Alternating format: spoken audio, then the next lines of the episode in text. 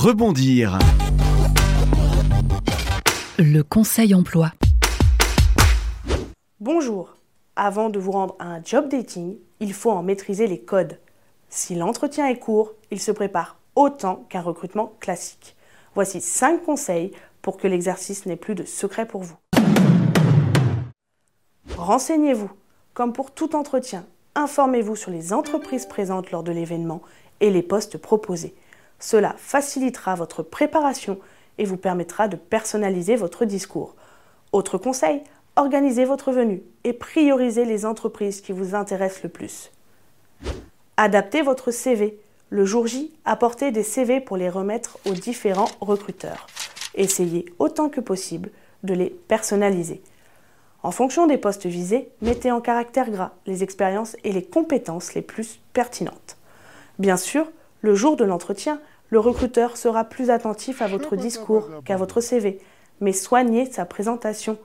L'employeur le conservera et se basera dessus pour se rappeler votre échange. Préparez votre discours, c'est l'étape la plus importante.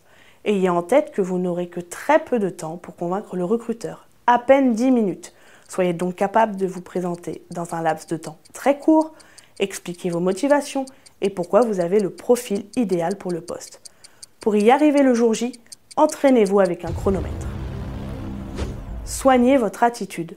Le fond est aussi important que la forme. Soignez votre tenue et votre apparence. Lors d'un job dating, l'entretien remplace la lettre de motivation. C'est l'occasion rêvée pour vous de faire une première bonne impression. Regardez la personne dans les yeux, souriez, soyez dynamique. Ne parlez pas trop vite de peur de ne pas pouvoir tout dire. Gardez-en sous le coude pour une autre rencontre. Donnez envie d'être revu. Ne vous attendez pas à avoir une réponse immédiate à l'issue du job dating. Cela peut arriver, mais c'est très rare. Votre objectif est donc de décrocher un second entretien plus formel. Montrez donc votre intérêt pour le poste et, si le temps le permet, posez des questions sur les missions ou l'équipe. N'oubliez pas de prendre les coordonnées du recruteur.